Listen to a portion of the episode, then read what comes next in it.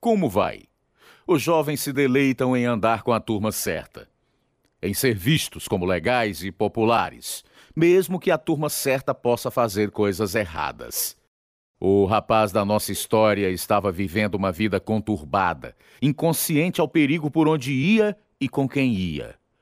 Mas seus olhos foram abertos à verdade na noite em que seu coração, mente e vida tiveram as algemas quebradas.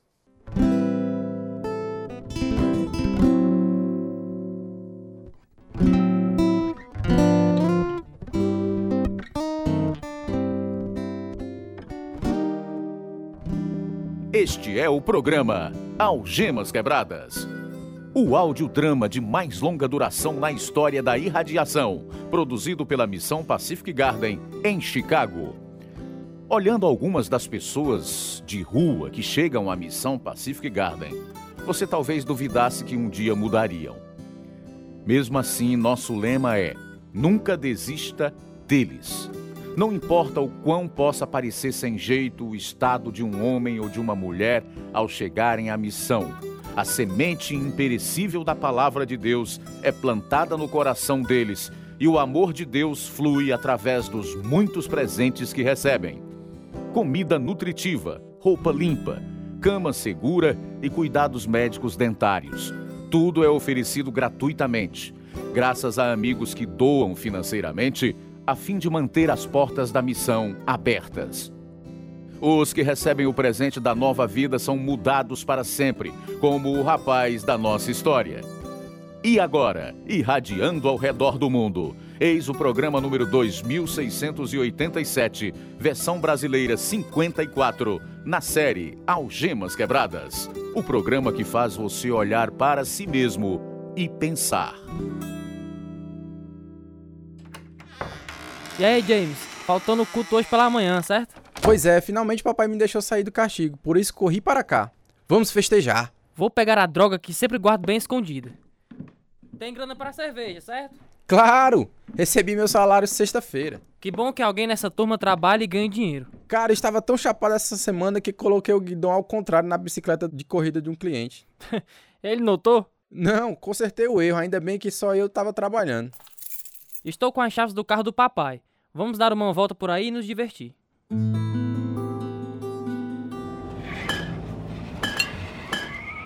Ei, Má, não sacode a cerveja. Cuidado!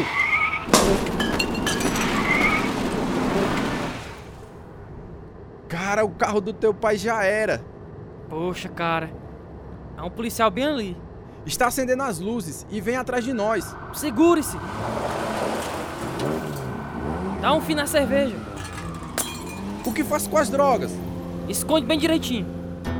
O rapaz em nossa história estava no segundo ano do ensino médio e, como muitos adolescentes, estava ansioso para provar qualquer coisa, pelo menos uma vez. Especialmente algo que desafiasse as autoridades. Ele achava que era dono do nariz, mas estava sendo enganado pela mentira mais antiga do mundo. Eu estou no controle. E nesta história, você vai saber como tudo isso mudou na história de James Giles, agora mesmo em Algemas Quebradas. Cresci em Evansville, Indiana, onde meu pai era sócio de um negócio bem sucedido. A minha família era muito unida e religiosa. Íamos à igreja no domingo e frequentávamos uma escola particular. Amo esporte e jogava no time infantil de beisebol durante o verão, mas quando completei 12 anos, minha tendência para me rebelar se tornou óbvia. Fiquei sabendo que você teve que ficar de castigo hoje na escola, James. Aquela professora é má, papai. Eu não estava fazendo nada. Todos dizem a mesma coisa. Estou falando a verdade. Ela é nojenta. Já vi ela empurrando um menino da quinta série contra os armários. O menino deve ter feito alguma coisa para merecer isso. Já lhe contei como ela batia a cabeça de um aluno contra a carteira quando ele respondeu ela? Então não lhe responda. Ela é uma das melhores professoras dessa escola. Você tem sorte de tê-la como professora. Você conhece as regras. Problema na escola significa problema em casa. Você vai ficar sem sair de casa três dias. Ô papai, hoje é o dia que eu tenho que limpar o quintal da senhora Potter. Preciso de dinheiro. Limpe o quintal, mas venha direto para casa depois. Meus pais plantaram em nós uma ética de trabalho muito forte. Por isso eu cortava a grama no verão, ciscava as folhas no outono e tirava a neve das calçadas no inverno. Fumei drogas a primeira vez com amigos quando estava terminando a oitava série. Um dia levei o quadro da minha bicicleta e pneus também até a loja de bicicletas do bairro. O que está tentando fazer, Jay? Bom, queria colocar um pneu maior nesse quadro, para ver se a bicicleta fica mais veloz, mas não consigo fazer isso sozinho. Você acha que o quadro pode ser aumentado, não é? Isso mesmo. Muita gente não iria notar isso. Eu amo qualquer coisa com pneus, especialmente bicicletas de corrida. Quantos anos tem agora? 15. Quer um emprego de um expediente em minha loja? Puxa, quero sim, Sr. Sanders. Meus pais aprovaram. A princípio, levei meu emprego a sério, à medida que o meu patrão, com muita paciência, ia me ensinando o básico. Ele até levou o Arthur, outro mecânico e eu a uma escola de treinamento industrial em Louisville, um fim de semana. Uma noite saímos para comer uma pizza e o patrão pediu umas cervejas. Ei, meninos, pode aproveitar a cerveja. Obrigado, Sr. Sanders. O que estão achando do treinamento? Bem, não é tão difícil colocar raios na roda como eu pensava. Essa é a coisa principal que eu quero que vocês aprendam. E também como montar uma bicicleta nova. Com licença. Ele já está muito bêbado só com um copo de cerveja. Olha como ele cambaleia. Acho melhor levá-lo de volta ao hotel, Arthur. Quando o patrão desmanhou no caminho, vimos que ele tinha problemas com bebida. Achávamos que ele bebia por causa da esposa, pois ela era uma pessoa amarga e difícil de conviver. Puxa, como você aguenta, James? Tome, dê uma tragada. Nós a evitamos. Por exemplo, hoje ela ficou furiosa com um dos fregueses. O patrão teve que segui-la até o carro e pedir desculpa. E você quer que eu vá trabalhar lá? Tirando essa bruxa, o resto é até legal. A gente pode ficar chapado o tanto que quiser. Você acha que ele me dá um emprego? Com certeza. Eu darei uma ótima referência a seu respeito. Eu sei. Ele se droga como um fanático. Lembre-se, fique longe da mulher dele. Meu amigo durou apenas um mês no emprego. Ele não era mecânico e o fato da gente se drogar no banheiro não ajudava no trabalho.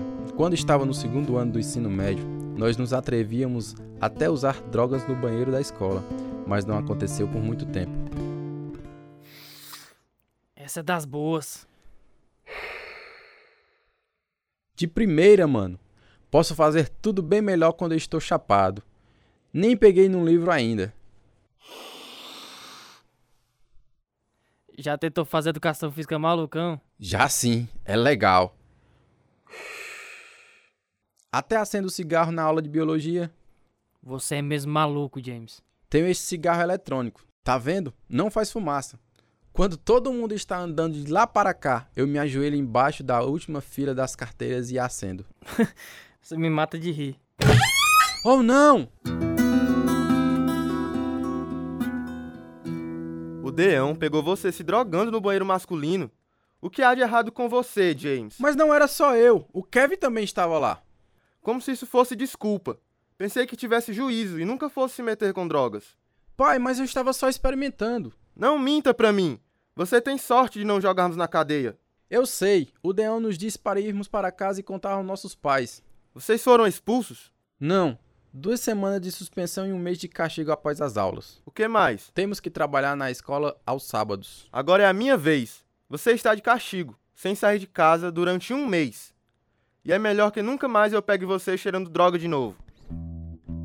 Desprezando a autoridade, meu amigo e eu ficamos muito lombrados antes do castigo após as aulas e durante o serviço que fazíamos.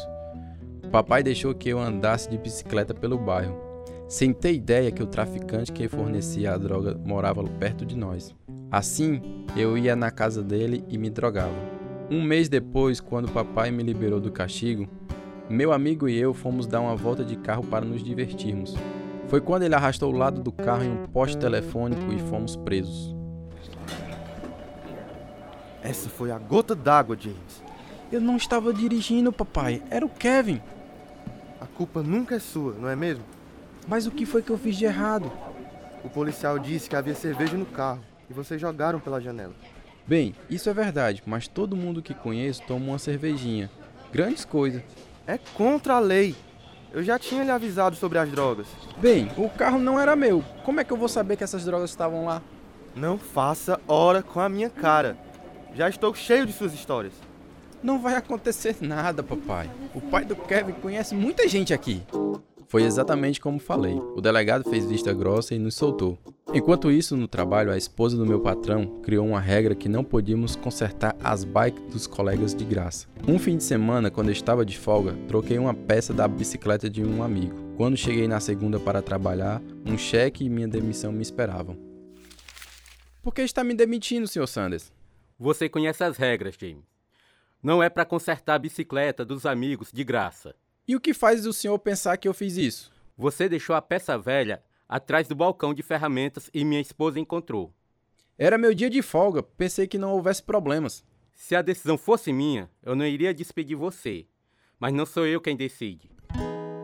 Arranjei outro emprego logo, numa loja de bicicletas, cujo dono andava de cadeira de rodas. Ele quase não aparecia na loja, por isso não sabia que os mecânicos se drogavam nem como fazíamos os negócios. Você tá brincando. Vocês estão traficando aqui mesmo na loja? É, a gente esconde as balas de maconha nas gavetas. O patrão nunca aparece por aqui. Como é que você consegue essas arrumações? Bem, acho que tenho sorte. Um dos caras até deixou eu dirigir o carro dele na hora do almoço. Dirige e faça cavalo de pau no estacionamento vago aqui na esquina. Que massa! Quando eu estava no segundo ano do segundo grau, meus amigos e eu inventamos um ritual de 5 minutos. A gente tomava meia dose de vodka e fumava um baseado antes da aula começar. O almoço consistia de sair escondido e ir até a esquina dar umas tragadas na casa de um amigo. A loja de bicicleta saiu de circulação e mais uma vez fiquei sem emprego. Fui trabalhar numa terceira loja de bicicletas. Lá ninguém se drogava. Não demorou muito e fui despedido por não bater nenhuma meta. Eu estava cego ao caminho que havia escolhido, cego às consequências.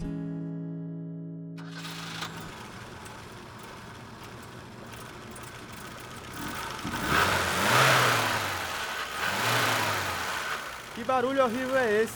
Tô testando a minha máquina.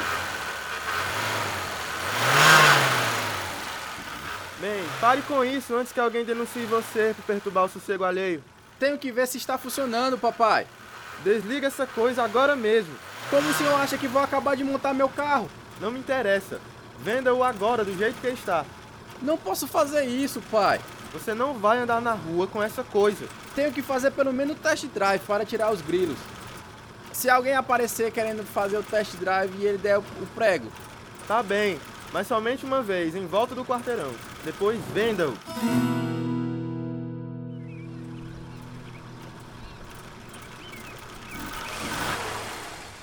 Ei, James, que carrão massa! 500 cavalos de força. Refiz o motor sozinho. Legal, não acha? Você leva jeito com as ferramentas, não é? Montou aquela bicicleta de corrida e nem sei mais o que. É uma das bicicletas mais velozes da cidade.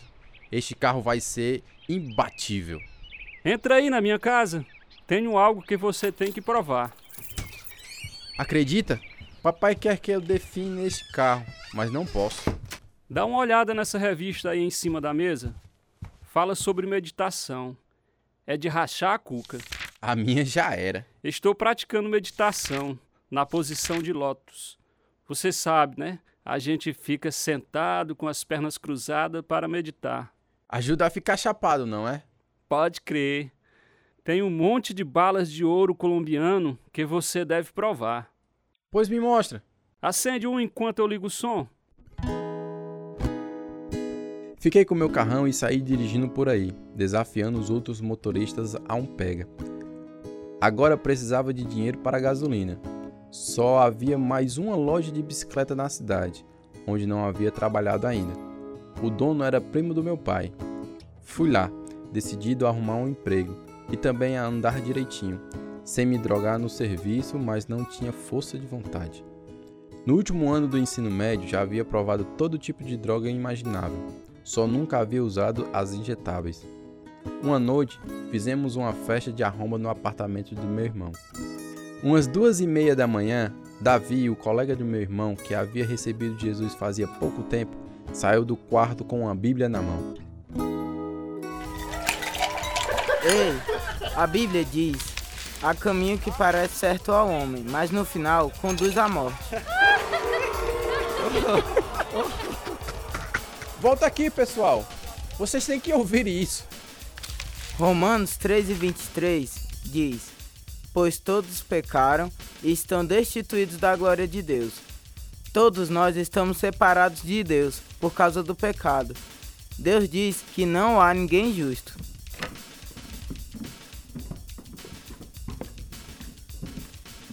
Você apavorou todo mundo, Davi. Este é o julgamento. A luz veio ao mundo, mas os homens amaram as trevas, e não a luz, porque as suas obras eram mais.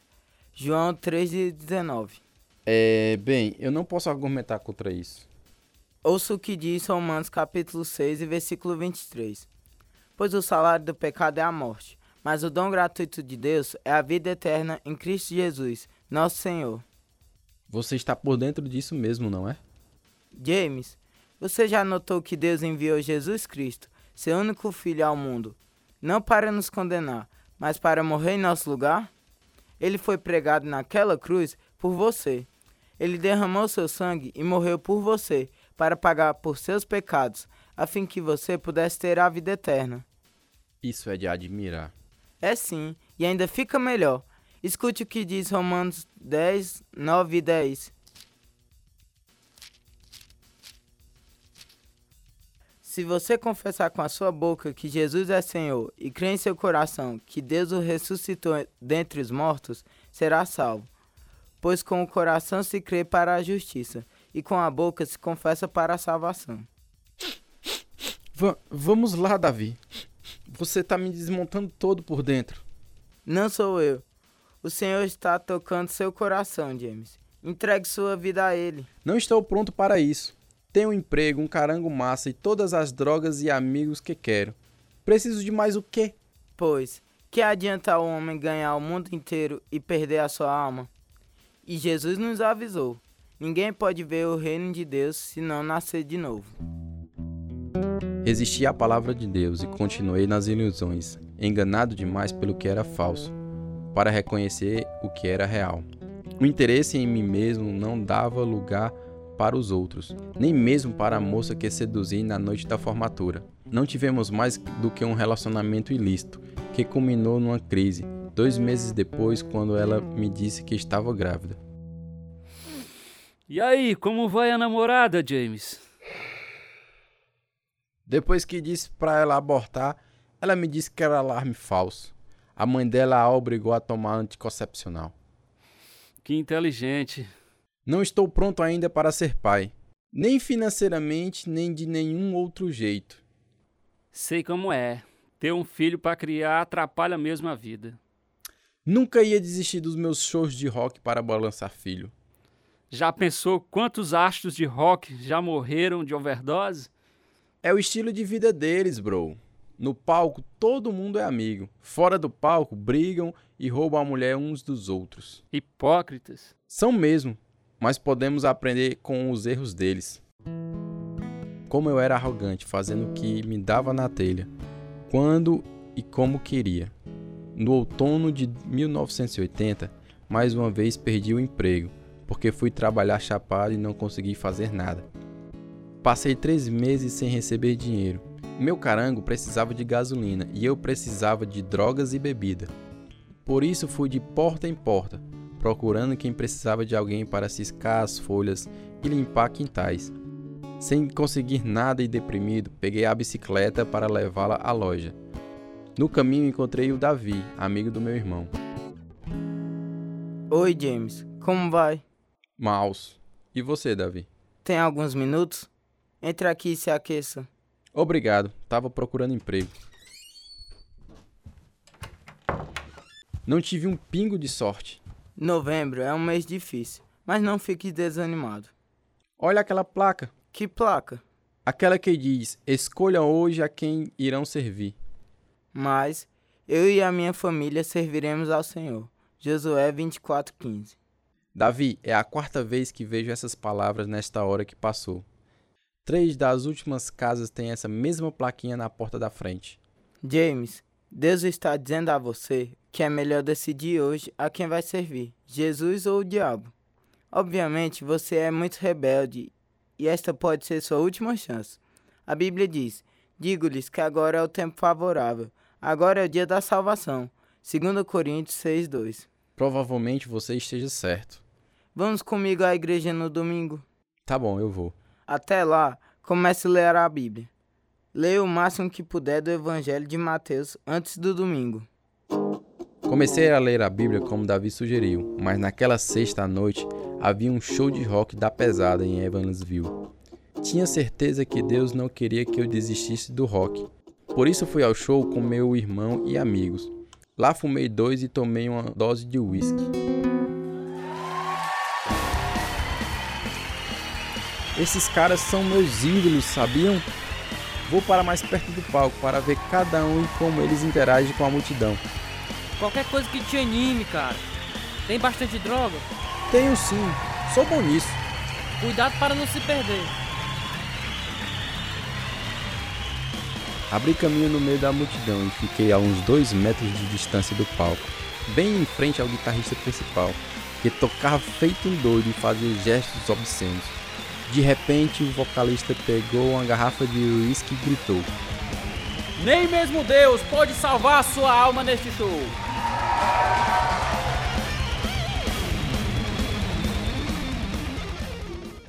Fiquei horrorizado com aquela blasfêmia e a aprovação da multidão. Por que ele dissera aquilo? Minha pergunta foi respondida quando eles começaram a cantar uma música sobre andar com o diabo. De repente, percebi que o diabo era real e eu tinha andado com ele a minha vida toda, sem limite de velocidade, nem sinais de parar. Sexo ilícito, drogas e rock eram um lixo da minha vida, poeira ao vento.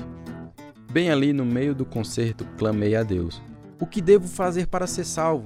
Quero parar de andar com Satanás e começar a andar com o Senhor. Deus me mostrou que deveria jogar as palavras do astro de rock de volta a ele. Gritei: Deus, salva minha alma aqui, no meio desse show de rock. A Bíblia diz: Porque todo aquele que invocar o nome do Senhor será salvo. Romanos 10, 13. Deus me salvou naquela noite no meio de uma canção profana. Pela primeira vez em minha vida não queria saber mais de música de rock.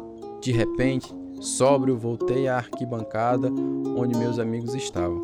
Meu coração anseiava pelo domingo de manhã.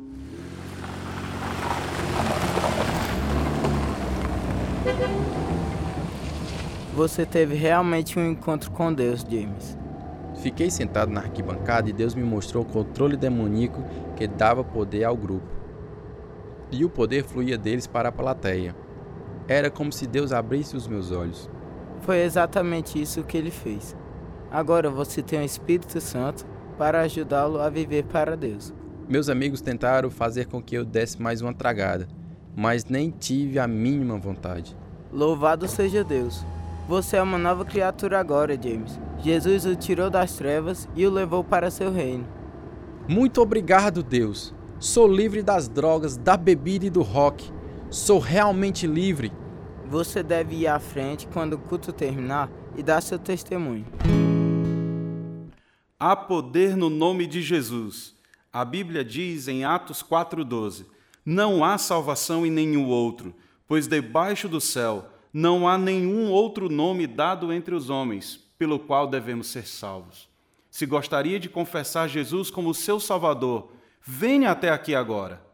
Ao findar o labor desta vida, quando a morte ao teu lado chegar. Você se decidiu a seguir a Jesus? Sim, Senhor. Ele salvou a minha alma ontem à noite num show de rock. Ele me libertou das drogas, da bebida e do rock and roll.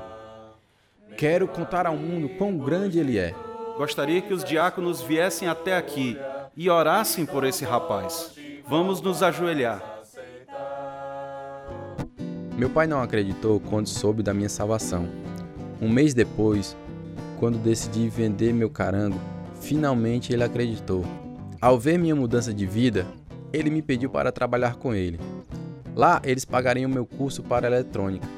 Escrevi um folheto descrevendo minha conversão e vários anos depois, o mesmo grupo de rock voltou à cidade. Fui ao estádio várias horas antes, onde centenas de pessoas estavam esperando a abertura dos portões. Vocês são rebeldes, certo? Não estariam aqui se não fosse. Querem o que é real? Sou do mesmo jeito. Vários anos atrás vim ouvir este grupo e Deus me mostrou a futilidade do que eles e o mundo oferecem. Sexo, drogas, rock são substitutos medíocres do que é real. Jesus Cristo é a verdade que falta na vida de vocês. Se estão procurando uma viagem maior do mundo, deem o coração e a vida a Jesus. Ele os levará para o céu. As drogas são armadilhas, mas Jesus Cristo tem o poder para livrá-los. As drogas tornam vocês paranoicos, mas Jesus faz de vocês seus irmãos. Andar com o diabo leva à morte, mas andar com Jesus leva à vida e à vida eterna. Alguns jovens da caravana de roqueiros me ouviram. Correram até o ônibus de turismo, pegaram uma câmera de vídeo e gravaram minha pregação. Prometeram mostrar os vídeos e cópias do meu testemunho à banda. Vários anos depois, fiquei sabendo que o grupo assistira o vídeo da minha pregação enquanto viajava em uma turnê. A palavra de Deus não volta vazia. Cada um de nós deve escolher se vai ser a favor ou contra Deus. Escolha a vida. Ouvinte amigo, Deus deu a James Giles uma vida nova. Hoje ele serve ao Senhor. Casou-se e tem dois filhinhos. O poder e o louvor pertencem a nosso Deus que diz: O ladrão vem somente para furtar, matar e destruir. Eu vim para que tenham vida e a tenham plenamente. João capítulo 10, versículo 10. A fim de saber mais sobre nova vida em Cristo, entre em contato conosco. Algemas Quebradas, Caixa Postal 1, Nova Russa, Ceará, Brasil. CEP 62 e 200, traço 000. algemasquebradas@hotmail.com. Esse é o programa número 2687, versão brasileira 54. Participaram da história verdadeira de James Giles os seguintes atores: Max Fernandes, Edilson Souza, Isaac Paz, Wagner Regis, Marcelo Farias, Israel Araújo, João Lucas Barroso, Carlos Lopes, Lucas Evangelista.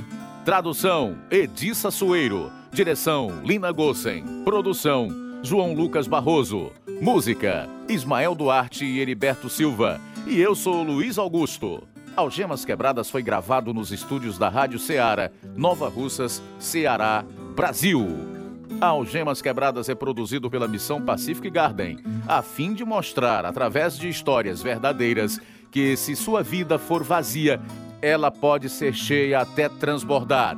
O endereço é Missão Pacific Garden, 1458 Soul Canal Street, Chicago, Illinois, 60607, Estados Unidos. O nosso endereço no Brasil é Algemas Quebradas, Caixa Postal 1, CEP 62 e 200, traço 000, Nova Russa, Ceará. O nosso e-mail é algemasquebradas@hotmail.com ou visite o nosso site www.algemasquebradas.com.br.